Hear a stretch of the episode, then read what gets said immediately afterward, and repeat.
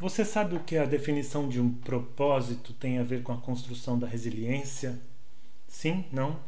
Vamos conversar um pouquinho sobre isso? Aperta a tecla da atenção plena e fica aqui comigo.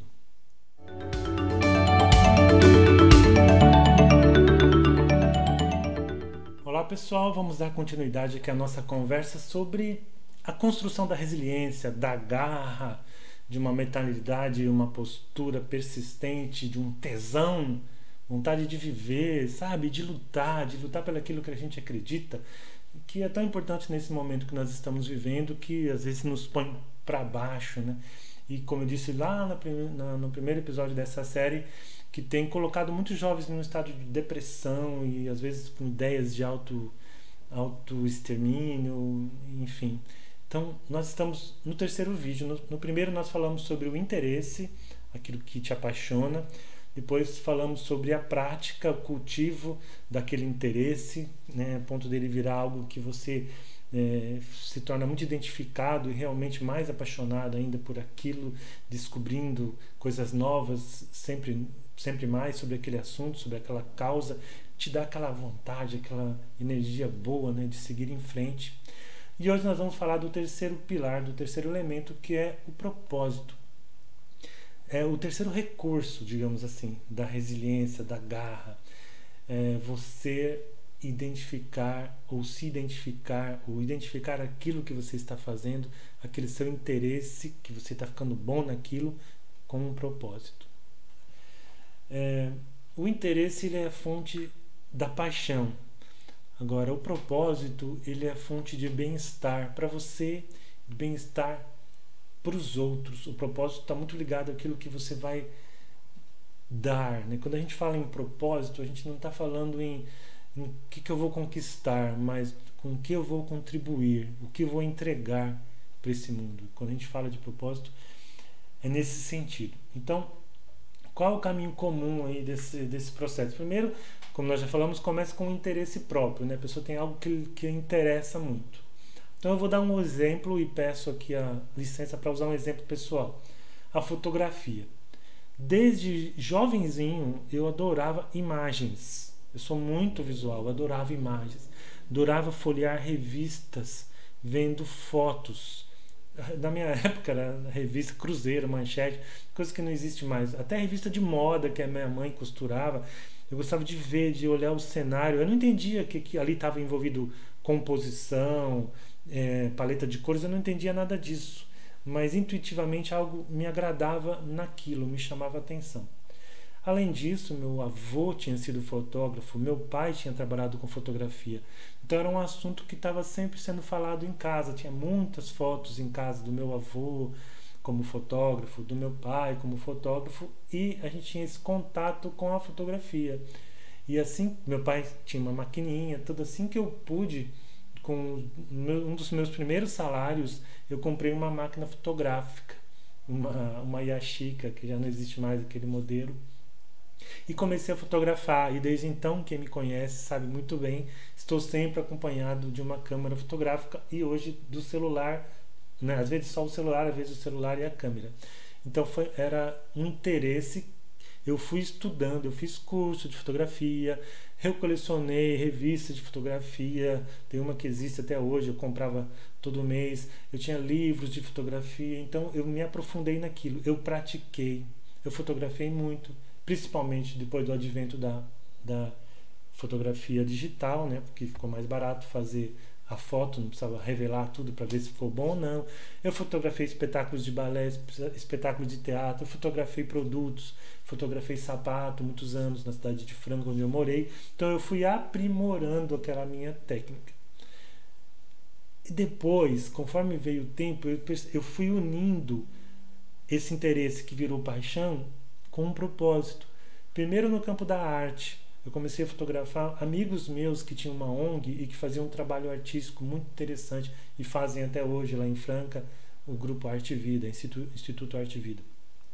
E agora, mais recentemente, de uns anos para cá, aqui em Santos, onde eu moro, na ONG onde eu trabalho como voluntário, eu pude usar a fotografia com as crianças. Eu dei aula de fotografia para as crianças. Eu falava de autoestima usando a fotografia como um, um pretexto para falar sobre autoestima. E foi muito interessante, muito interessante mesmo. Então, nesse momento, é um grande exemplo em que eu uni algo que era meu interesse e virou minha paixão com um propósito. E por que é tão importante? Quando você vincula é, a sua paixão com um propósito que beneficia outras pessoas, é como assim, você muda de patamar, vamos dizer assim. Sabe aquele tesão que eu estou falando desde o começo, aquela vontade de viver, aquela alegria pela vida? Muda de patamar. É, usando as palavras da psicologia positiva. Né? Quando você está no primeiro estágio ali, você está no estágio da vida é, prazerosa, que é aquele estágio de você ter mais emoções positivas possíveis, boas sensações, prazer, se aproxima um pouco do hedonismo, aquele culto ao prazer, você se propiciando prazer, coisas boas, bons momentos, é você.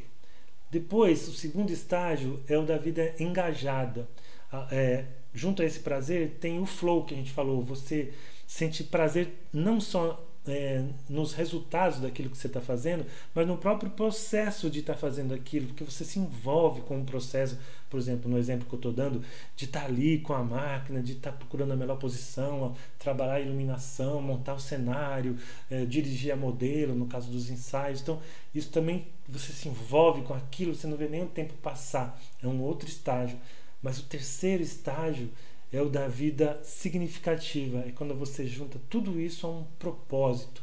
E aí não é mais só você propiciando prazer para você, não é só você engajado naquilo porque aquilo te dá bem-estar, mas é aquele trabalho seu rendendo frutos para a comunidade, fazendo bem para os outros, provocando bem-estar nos outros. E aí acontece a grande mágica, porque uma coisa alimenta a outra é, o bem que você sente fazendo nos outros, o feedback que você recebe, como no meu caso, aquelas crianças, sabe? Quando vinha uma criança e me mostrava uma foto, eu falava: Nossa, foi você que fez? É, tio, acabei de fazer. Falei: Nossa, tá muito boa essa foto. Você percebeu isso? Olha, tá vendo aqui? Olha. E aí você vê o olhinho da criança brilhando e você pensa, de repente, isso pode virar até uma profissão no futuro, porque ali era só uma base, uma noção, mas. E ao mesmo tempo, a, a questão da, da, da autoestima, né? Você mostra para a criança, tá vendo? Olha, se você fotografa uma, uma, uma tampinha de refrigerante na rua, tem uma beleza ali, dependendo do jeito como você enquadra, ou seja, do, do olhar do fotógrafo.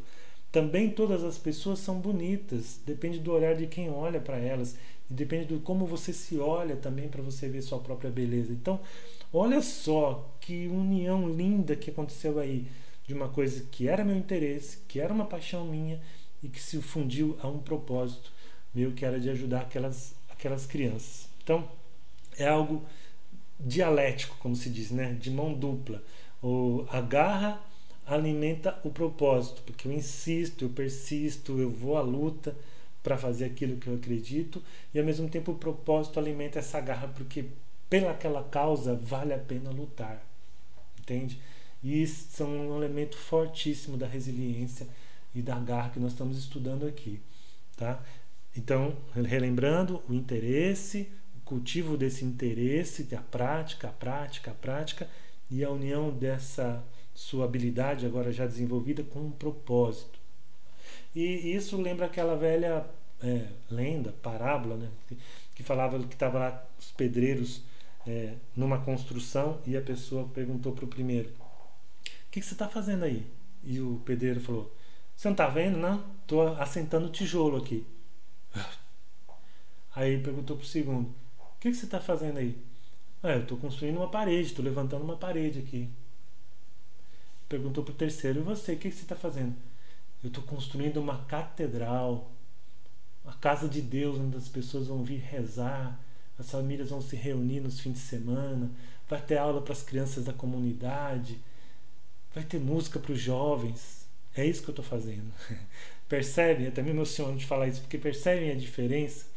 Aí é quando ele, ele uniu aquilo que ele sabia fazer. Talvez ali não tivesse paixão envolvida né, nos primeiros casos. E muitas vezes, sabe, agora eu estou falando, estou pensando, às vezes, né, eu falo para os jovens isso, mas é importante lembrar.